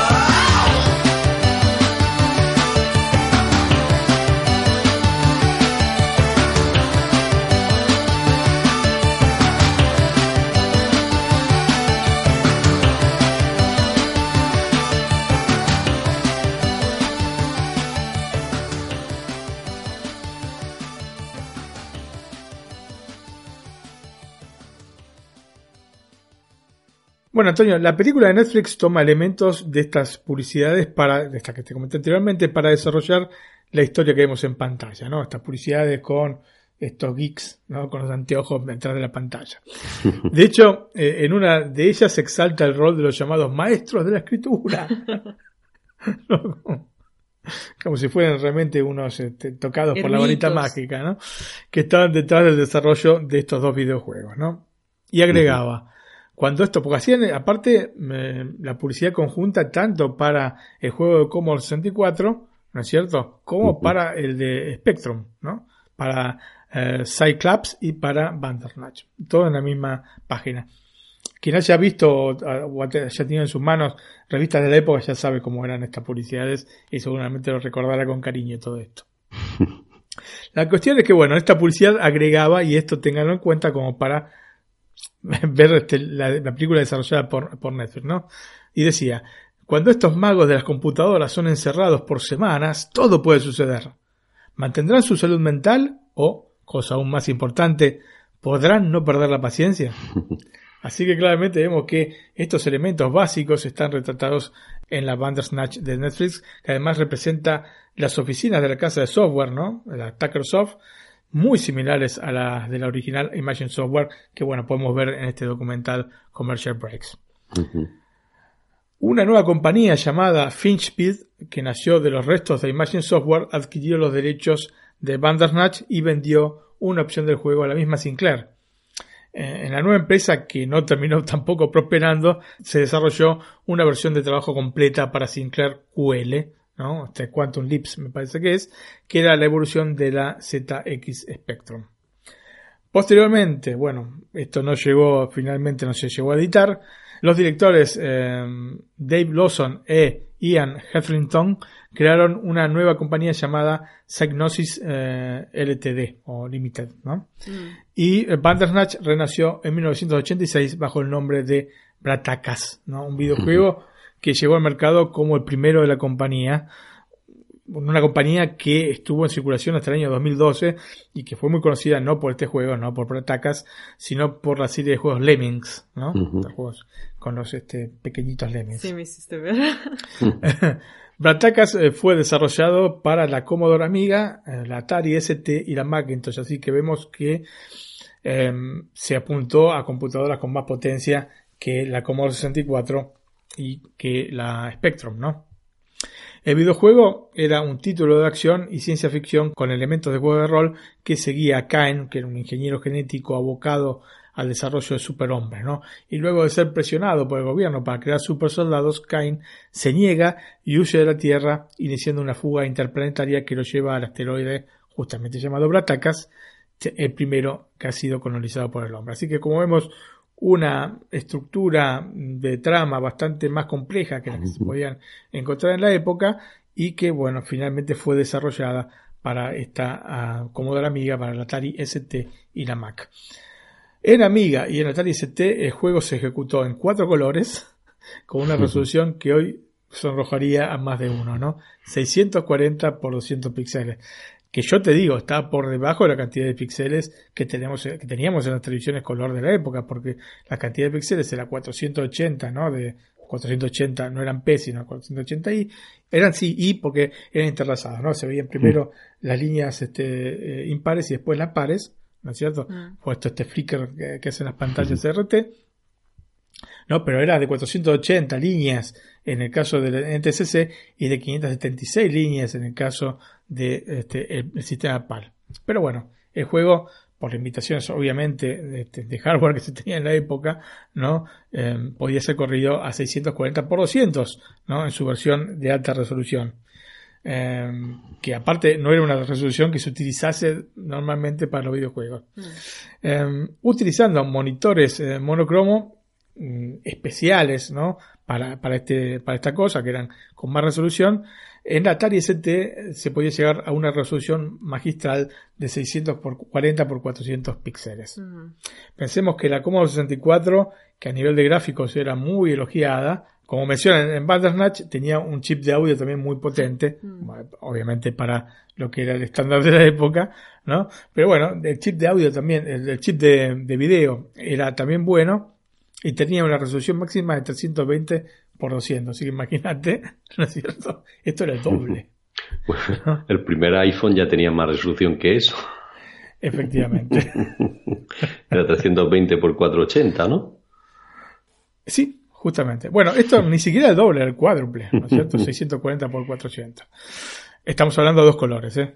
eh aunque, bueno, era reproducir en la Commodore hasta 16 colores, ¿no? Mm. Pero bueno, ahí entraban en juego los subpíxeles, etcétera, etcétera. Inclusive los 16 colores se podía llegar a más, pero bueno, era una conjunción de factores que este y de, de píxeles y de subpíxeles que hacían que se pudiera llegar a más. Pero bueno, era muy elogiada justamente la Commodore por esto, pero ma- ma- imagínate la diferencia igualmente que había, ¿no? Así que era un juego realmente importante. De todas formas, la estética del juego se asemeja mucho a la de los Spectrum, ¿no? A los de juegos de Spectrum con estos fondos negros y pocos colores en la pantalla porque justamente tenía esta limitación en la Sinclair Spectrum, la. ZX Spectrum. Y bueno, hacemos otra pausa y escuchamos Here Comes the Rain Again de Eurythmics. Perfecto. Es un salto al pasado toda la, la banda sonora de la serie, ¿eh? Sí. de la película, perdón. Que yo puedo entender poco. Puedes entender poco, pero puedes ir aprendiendo, hija. ¿eh? Exacto. La escuchamos.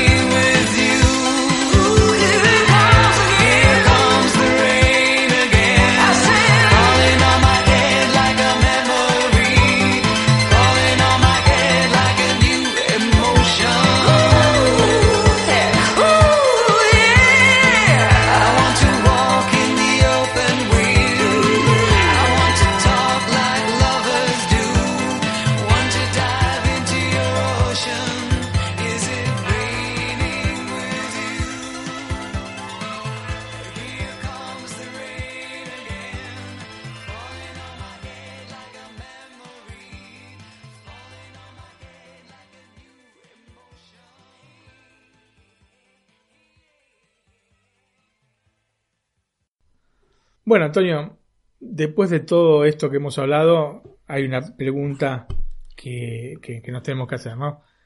Eh, ¿Bandersnatch es revolucionario? Em, personalmente creo que es una opción más que no va a definir el cine en un futuro. No es algo novedoso como concepto. Opciones de este tipo, a nivel este, video, ya se presentaban como características del DVD en sus albores. Una de las cosas por las cuales promocionar el DVD es que podías tener finales alternativos o que podías elegir distintas opciones. Eh, lamentablemente después eso no se fue desarrollando y eh, hemos tenido poquísimo de este tipo de películas interactivas. Ha- Había algunas generadas especialmente para DVD, pero realmente poco, poco, poco.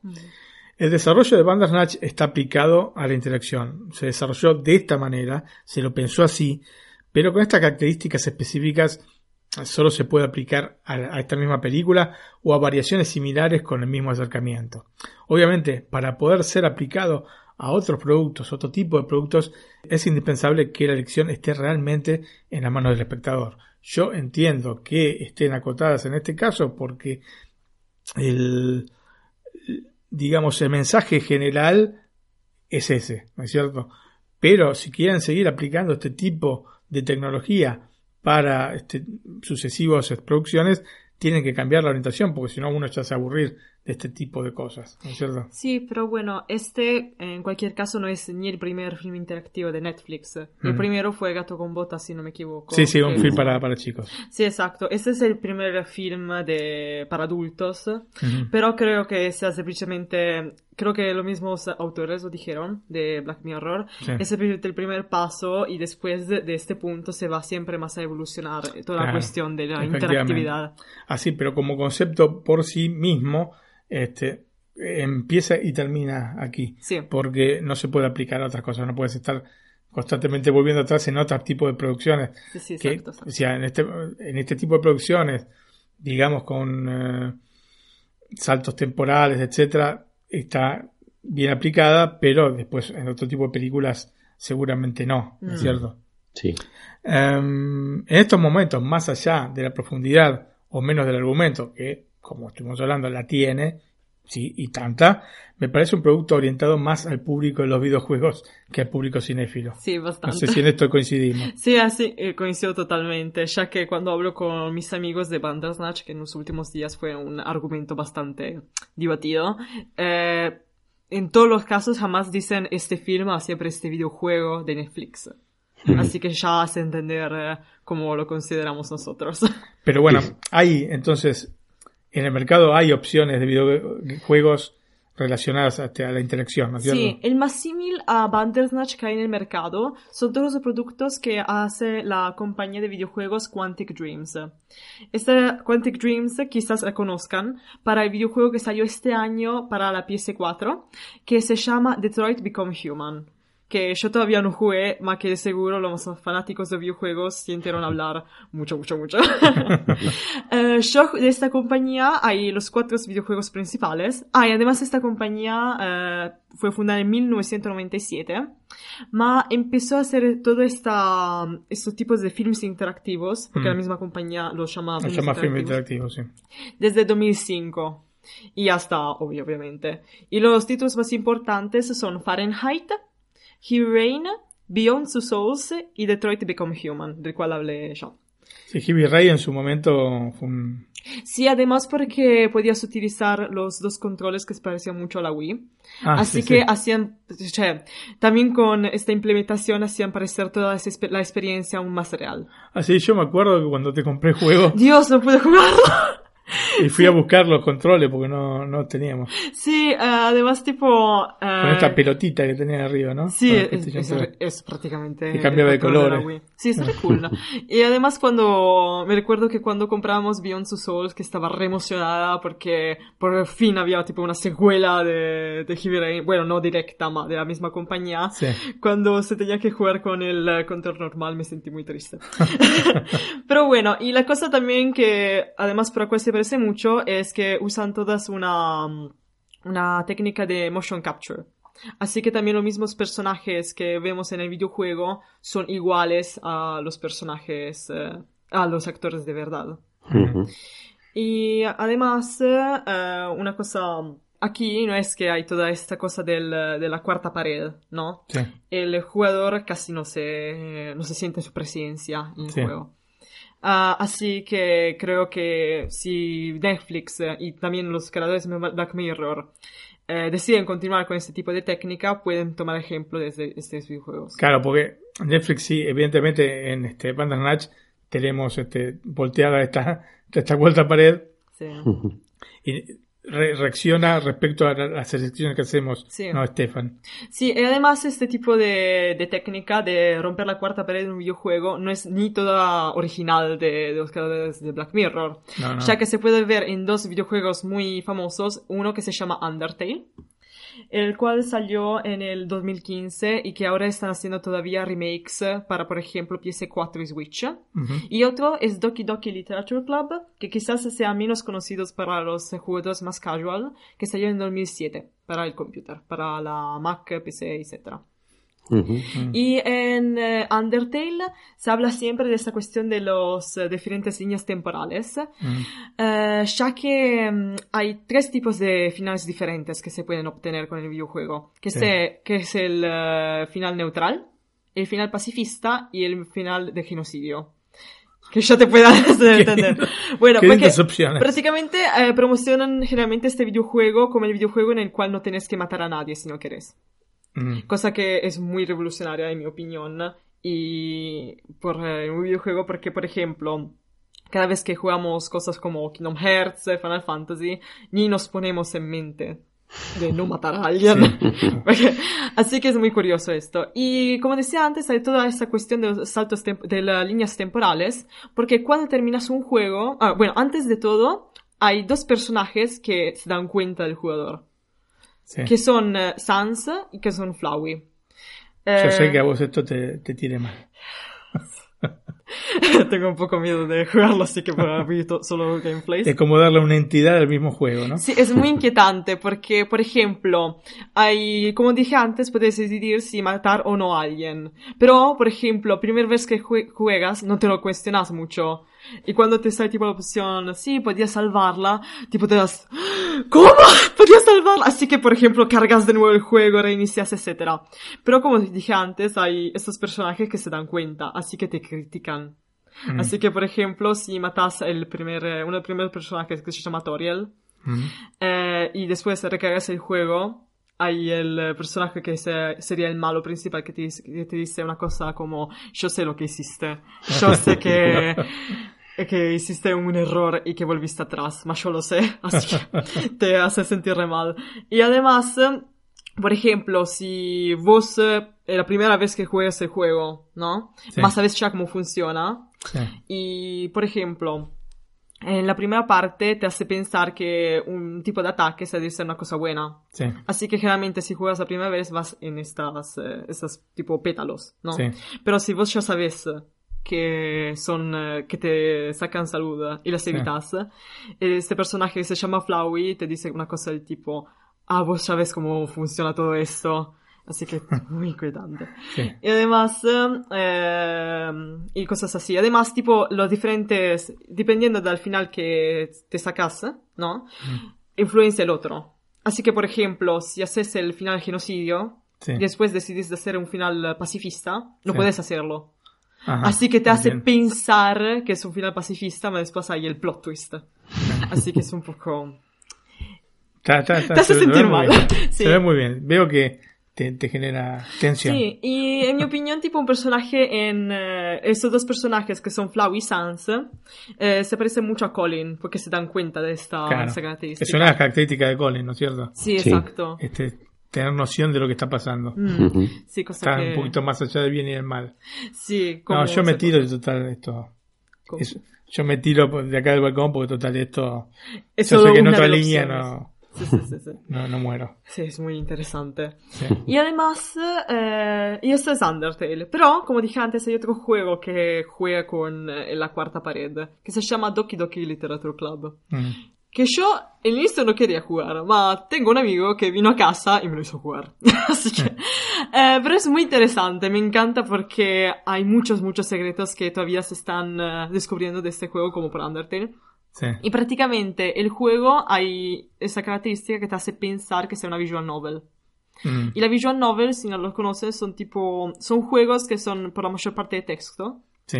en los cuales generalmente son románticos. Así que hay esas tres chicas con las Sí. cuales puedes salir y hay otra. Pero esa es off limits, no tienes un final con ella. Y la particularidad de este videojuego, que también se parece a Bandersnatch, Sí. es que hay uno de los personajes que se da cuenta de estar Sí. en tu videojuego que se llama Mónica, ¿no? Y pasa que a mano a mano que va la trama, entendiendo que jamás se podrá terminar con el jugador, Sí. empieza a eliminar todos los personajes. Mm. Y cada vez que elimina uno de los personajes, te hace siempre volver al inicio de la historia. Ah, entiendo. Cosa que muy- además es muy creepy, es muy inquietante, porque hay los diferentes files de los personajes que te puedes descargar, por ejemplo, si estás en Steam, ¿no? O si te des- descargas directamente el juego. Hay todos los files de los personajes y ves que cuando la, este personaje elimina uno de estos, propio el file viene eliminado. Es muy inquietante. Sí, sí, muy Y- inquietante. Y, además, eh, para terminar el juego con, eh, para continuar con la trama, ¿no? Eh. Tienes que eh, sí o sí eliminar el file de Mónica. En un cierto punto del juego. Así que es muy curioso. Mm. Eh, y además, tipo, una cosa que creo que también, tipo, se puede paragonar en Ba- Bandersnatch, que ciertos finales se pueden desbloquear. Por ejemplo, hay dos finales principales en Doki Doki, ¿no? Uno en la cual eh, Mónica termina eh, eliminando todo el juego, todos los personajes y también sí misma. Sí. Y otro en la cual se pueden salvar todos. Mm. Pero este final se puede desbloquear solo si ves todas las diferentes opciones. Sí. Y hay una cosa similar también en Bandersnatch. Sí, parecido. Porque sí. para desbloquear el final en el cual eh, Stefan está en el tren y muere con la madre, ¿no? Que creo que sea el, el, eh, se puede considerar el final verdadero, ¿no? Tienes que ver todos los, todos los otros finales antes.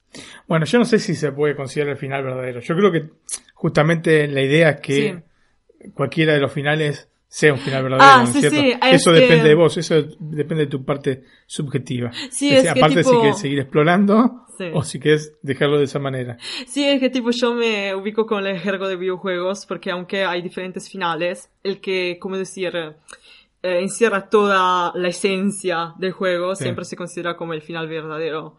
Como el em, Doki Doki, cosas así.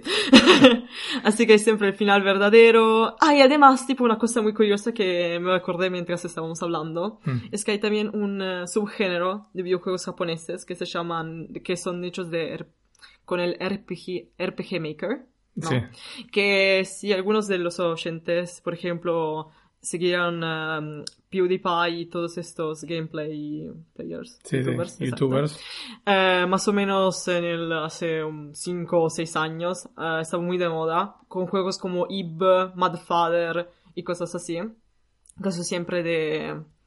eh, con diferentes finales dependiendo de cómo jugas el juego. Ujú. Así que hay el final verdadero, el final bueno, el final malo y hay el final extra. Mm. eh, que hay, que se- generalmente es muy bizarro. que se puede también encontrar en Bandersnatch con el final de Netflix. Bueno, así que como ven, la cuestión videojuegos es importantísima dentro de la estructura, por lo cual eh, creo que es más un videojuego, o más orientado a los este, amantes de los videojuegos Ujú. que a los cinéfilos, ¿no es cierto? Esto probablemente se debe a esta dinámica que posee el mismo material y el argumento en sí mismo que nos obliga a volver hacia atrás en muchos momentos, que son cosas absolutamente no cinematográficas, Sí. ¿no es cierto? O sea, tener que repetir y entrar en un loop como el que mencioné al inicio, Mm. es una cosa que evidentemente no, no es cinematográfica porque de alguna manera, a pesar de que ya conocemos cuál es el mensaje, que es un mensaje interesantísimo, em, le quita absolutamente ritmo a la trama. Tengo que volver, tengo que volver, tengo que volver, tengo Sí. que ver mil veces lo mismo, ¿no es cierto? Mm. Y eh, Ujú. si cometiste un error, tengo que volver al inicio. Sí. Es más de videogame que de, de cine, Sí, ¿no? sí, ya que por ejemplo yo no encontré ningún problema, ya que por ejemplo estaba habituada con diferentes videojuegos que he jugado en mi vida. ¿no? Sí. Y también por el mismo hecho cuando morís en un videojuego. Esto no le quita en absoluto el valor a la película, que me parece que- fue Sí. una fantástica película, pero creo que la van a disfrutar más los este, videogamers que los cinéfilos por sí mismos. sí, sí, ya que yo quiero encontrar todos los secretos.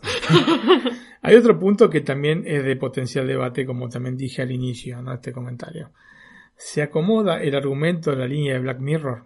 ¿no? Sabemos que el concepto que maneja la serie es el de presentar fundamentalmente distopías en las cuales se critica la invasión tecnológica ¿no? y la modificación que genera esta invasión tecnológica en el comportamiento de las personas, ¿no? Cómo modifica nuestra manera de relacionarnos la tecnología. Mm, es una llamada de atención sobre elementos que podemos modificar. Generalmente así se plantea toda la serie, toda Black Mirror. No creo que en el caso de Bandersnatch estas características se cumplan a rajatabla, ¿no es Mm. cierto? Sin embargo, me parece que es un producto válido que abre nuevas puertas para la serie en sí misma. Mm, ¿No es Sí, cierto? yo también pienso Sí. lo mismo. Creo que desde aquí puede solo ir en alto. Sí, efectivamente. Muchos amantes de Black Mirror ya sé que están poniendo el grito en el cielo diciendo que esto no es la esencia de Black Mirror. Eh, sin embargo, en, primera instancia, este, pues muchas veces se lo acusa a Netflix, ¿no? Esto es culpa de Netflix. Estamos hablando siempre del mismo autor, Sí. ¿no es cierto? Sí, Todas las, sí. eh, más, el 90% de los capítulos de Black Mirror están escritos por eh, Charlie Brooker. Y Charlie, que es el creador de la serie, Mm. y la película está escrita por Charlie Brooker, por lo que estar pensando que quiso modificar alguna cosa a Netflix, eh, digamos que no, no, no, no, no se acomoda con No, la no, realidad no. de los hechos. Esto Sí. es así. Ha girado la gente, bueno, evoluciona, cambia, cambia alguna perspectiva y agrega cosas, porque obviamente también tiene tus limitaciones. Si vos te circunscribís solamente a determinadas temáticas, eh, se te van a acabar, tarde o Mm. temprano.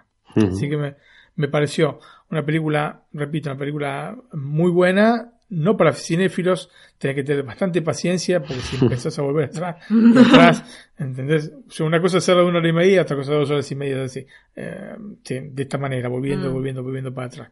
Se te abren nuevas puertas, sí, algunas cosas son muy sutiles, es, es- es importante verla más de una vez como para descubrir, y, y probablemente más de dos veces también, como para descubrir estos pequeños detalles que te, digamos, amplían el concepto general, pero el concepto general igualmente es este, no es que te va a cambiar demasiado al abrir otras este, probables eh, tramas, ¿no? Por ejemplo, por ejemplo, saltar por la ventana en vez de y pelear con la, con la eh, psicóloga, no es que te abre una, una cosa distinta, muy distinta, ¿entendés? Sí, te, otra vez te, Sí, es solo una cosa pequeña Te que te cambia la experiencia. Ma no es que cambia.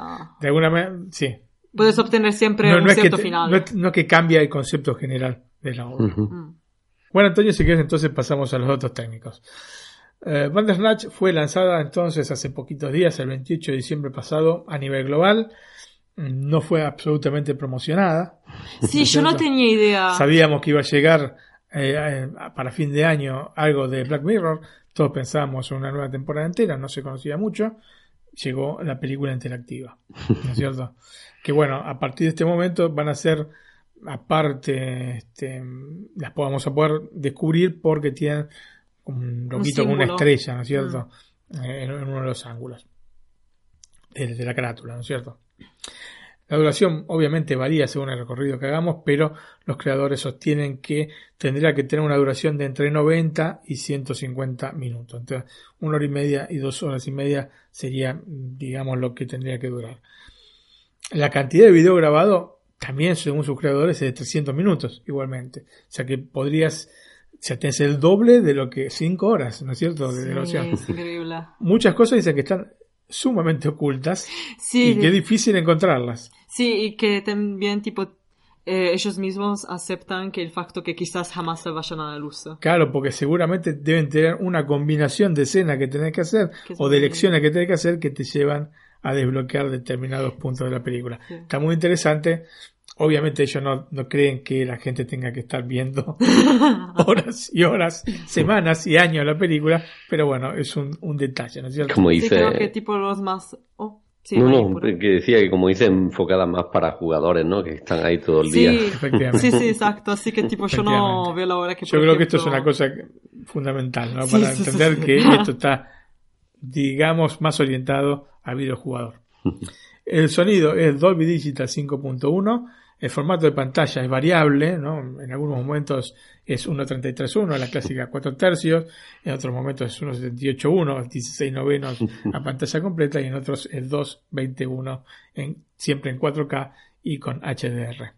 Sus protagonistas son Fionn Whitehead como Stephen Butler, Craig Parkinson como Peter Butler, Alice Lowe como la doctora Haynes, Asim Chaudhry como Mohan Thakur, ¿no? el dueño de la compañía de software, y Will eh, Poulter, quizás el más conocido de todos estos actores, como Colin Reedman.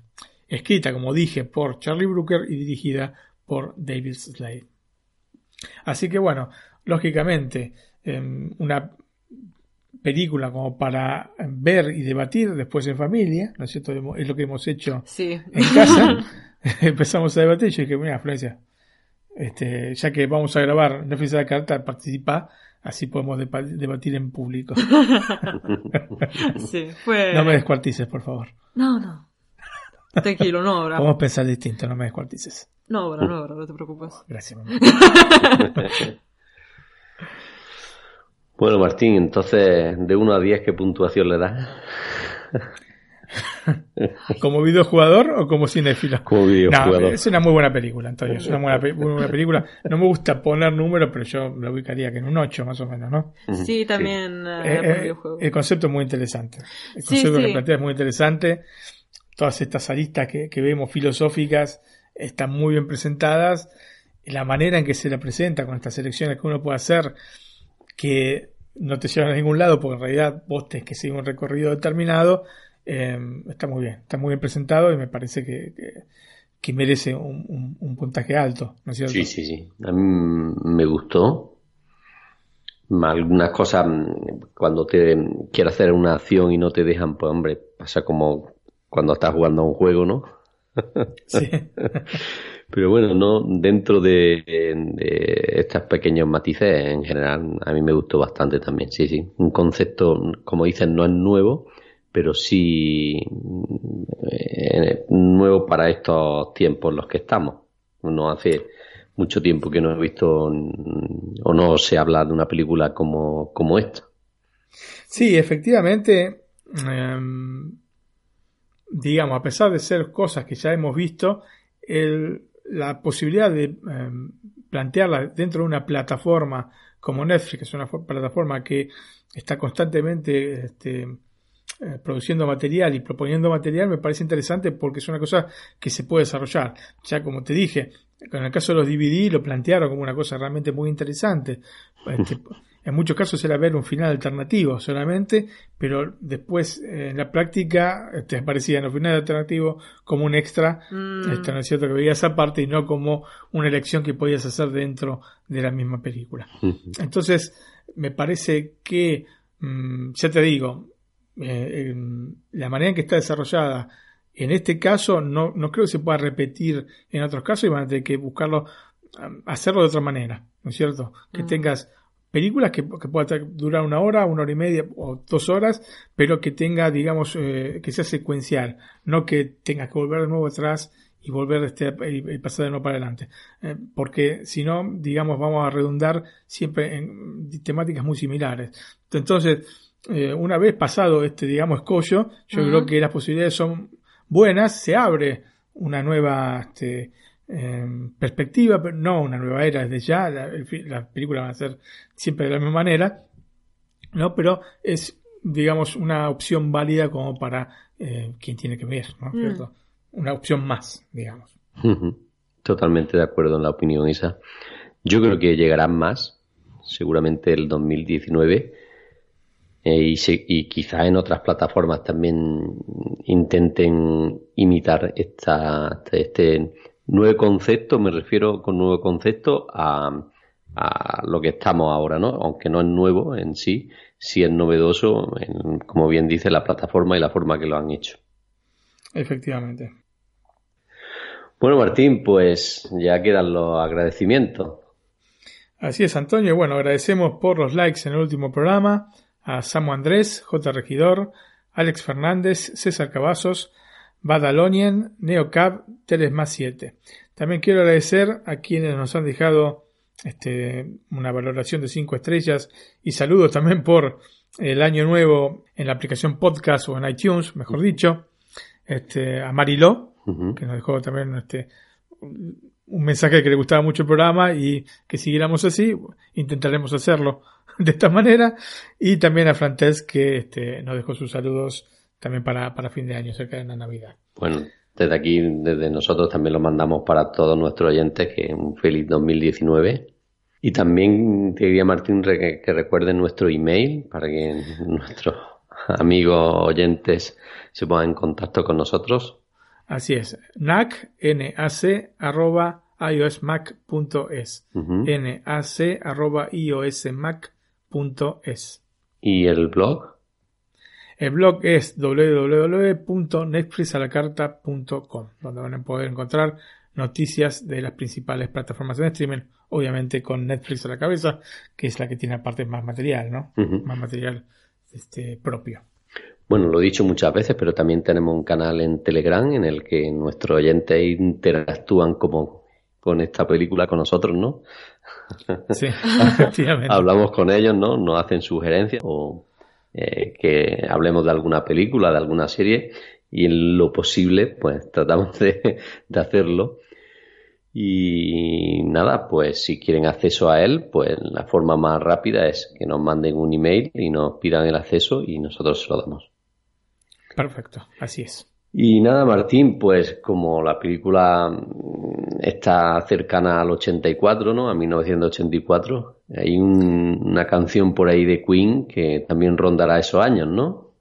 Efectivamente, Antonio, I Want to Break Free, que vamos a ver seguramente, ¿no? Así es, en la película, en la película Bohemian Rhapsody, la película que se estrenó hace poco, una película fantástica. Sí, sí, sí, Recomiendo buena. absolutamente que vayan a verla. Yo fui dos veces. Sí, una vez cuando yo volví de la academia. Sí, una vez tuve que llevar absolutamente a mi hija a verla. sí, todos eh, mis amigos se están hablando, es muy buena, me encanta. Es fantástica, fantástica. Bueno, obviamente ni hablemos de la banda sonora porque Bueno, es es espectacular. Así que bueno, nos vamos entonces con esta I Want to Break Free, que fue, bueno, este salió eh, a ruedo en el año 84, justamente el año en el que se desarrolla la historia de Bandersnatch. Comienza el 9 de julio del 84. Bueno, pues le damos al play, felicitamos el año otra vez a nuestro oyente, le doy las gracias a Florencia, a ti también, Martín, Gracias a vos. Antonio. Gracias, Flor. Gracias a ustedes. y emplazamos a nuestro oyente hasta otro programa. Chao, Efe- Efectivamente, Antonio. Hasta la próxima. Chao. chao.